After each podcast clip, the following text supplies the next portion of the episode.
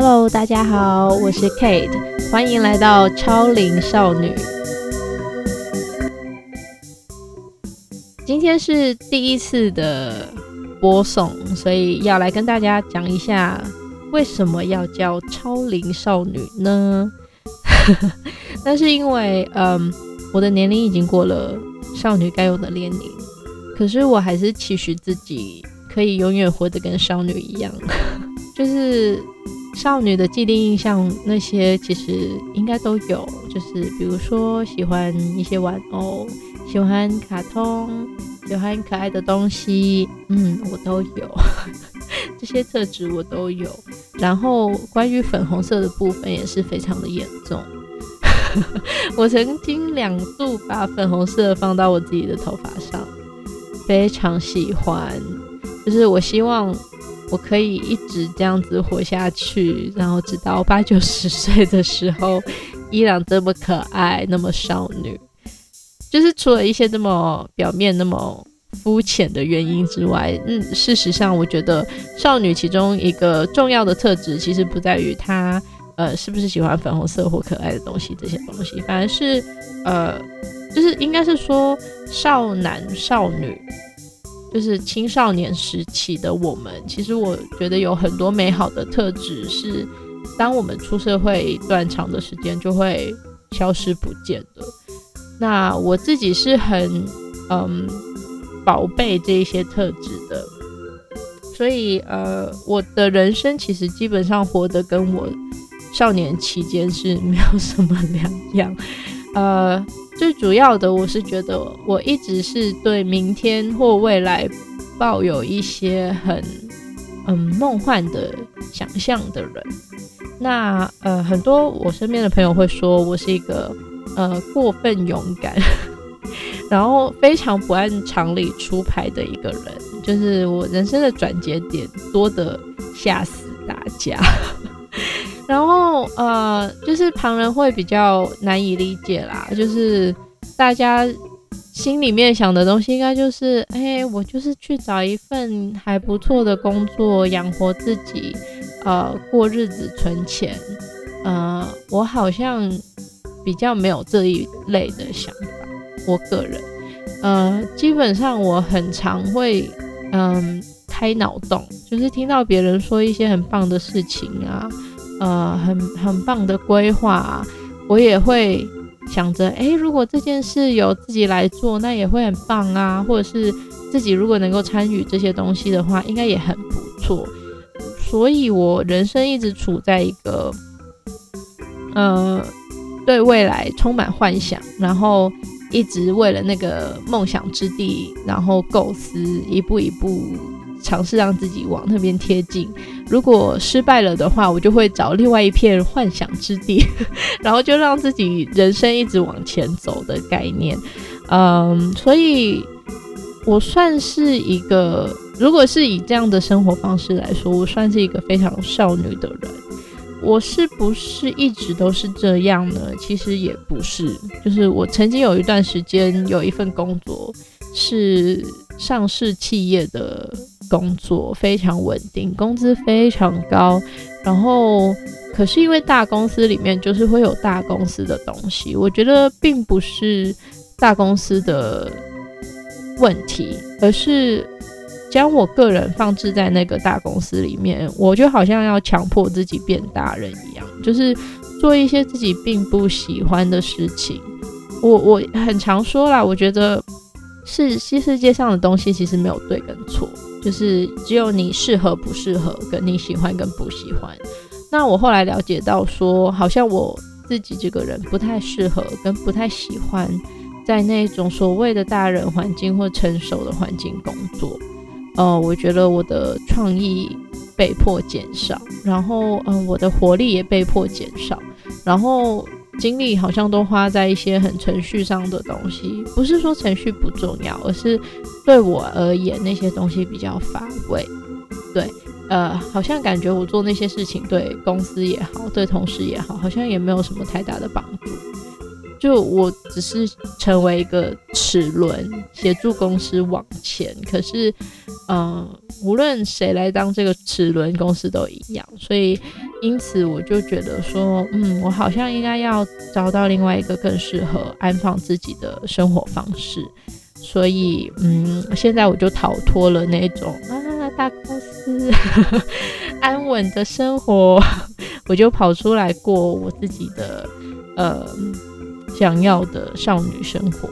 所以我也是期许自己可以保持少女的心态，直到永远。对，所以我建立这个频道也是希望可以让大家一起。呃，来加入我的行列，一起成为一个超龄的少女或少男。好，我相信大家都对超龄少女有一个很深入的了解了。那回归到 Kate 的部分，哈，对我本人的部分，到底呃，Kate 是什么样的人呢？你在听谁在主持呢？每一个人都是很独一无二的存在，其实很难用三言片语的去，就是解释出到底我是怎样的人。不免俗的这个时候，标签就很好用。就是本人其实非常讨厌跟别人贴标签，可是确实，呃，不能否认这一件事实，在你认识一个陌生人的时候，标签。是一个很简单、粗暴又直接的方式，让对方知道你是谁。我自己整理出五个我觉得很有代表性的标签，就让大家一听就会知道说，哦，原来是因为这些背景，所以 Kate 会有这样子的想法，或是有不一样的观点。其中有三个标签，我觉得是可以放在一起讲的。呃，第一个是我是一个香港人，没错，大家好，我係香港人，我識講廣東話。呃，对我是一个国语讲得很好的香港人，然后呃，我在中国出生，嗯，我严格来说，其实我是在深圳出生，可是我是七岁之前在湖南长大。然后现在的状态是旅居在台湾的花莲，所以基本上大部分时间我待在台湾，然后偶尔会回香港一趟这样子。呃，所以也导致说在两岸三地的看法上，我其实会跟很多人有一些不一样的想法或观念。所以我觉得这件事我的立场比较有趣，所以可以有很多东西。跟大家以后慢慢来分享。那再来要讲到的部分呢，就是职业的部分。那我个人其实是从事咖啡产业已经有七年多的时间了。那一开始是我毕业之后去墨本 （Melbourne） 的时候开始入行的，前前后后现在已经有从呃吧台冲咖啡以外，经历过管理呀。呃，人事啊，呃，然后还有一些咖啡培训等等的资资历，呃，包括烘焙也是略有涉猎，就是知道一点，嘿，因为咖啡的世界很深奥，我也不敢说自己了解很多，可是确实咖啡的世界很有趣，所以以后也希望有机会跟大家多点来分享。呃，在我眼里，咖啡跟咖啡这个产业到底是怎么样的一回事？讲完工作之后呢，我会想要讲一下我自己的形象。那呃，我是一个已经公开出柜了的人，可是呃，这有一点点特殊，就是 很多朋友就会知道我是一个 lesbian，可是正确一点来说，其实我是一个 pansexual，就是一个泛性恋的人。那啊，为什么会这样说呢？因为有时候在社会上啊。太复杂不是那么好，所以为了避免自己一直跟别人介绍自己的形象或性，呃，就是喜欢的类型，就会简单直接的说自己是一个女同志，一个 lesbian。那事实上，其实我是有交往过男生，然后我也并不讨厌男生，只是我喜欢的男生的类型可能比较特殊一点点。最简单直接的例子就是，我很喜欢很喜欢张国荣。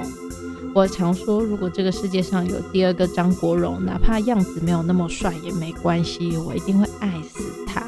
可是很可惜的是，我现在身边没有遇到另外一个跟张国荣一模模一样样，就是万种风情于一身，可是要帅也很可以，然后要妩媚也很可以，就是他身上出现任何特质，你都不会觉得惊讶，都觉得很舒服，然后很自在的一个人。那一般来说，其实在女生身上会比较容易，嗯。碰到这样的人，就是有这样的特质，就是他们可以很来去自如的运用自己身上任何的一种的个性特质或是能力，就是运用很得意，也很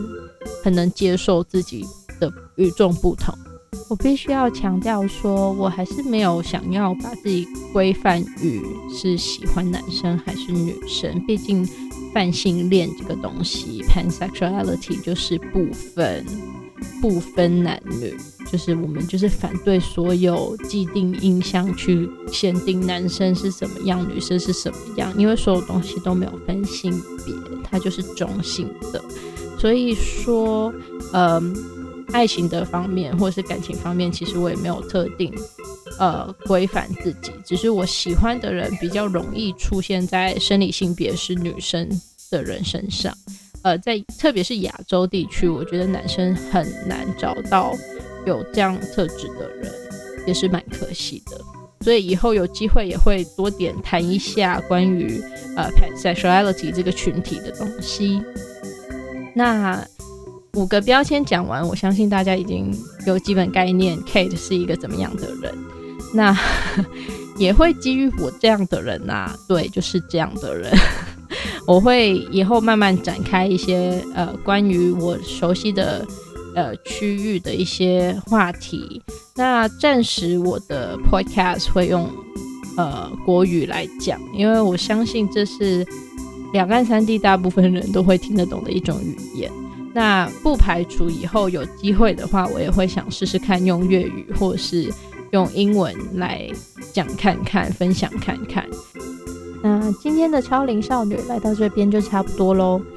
我个人是很开心，就是跟大家分享的这一些些关于我的事情。那如果对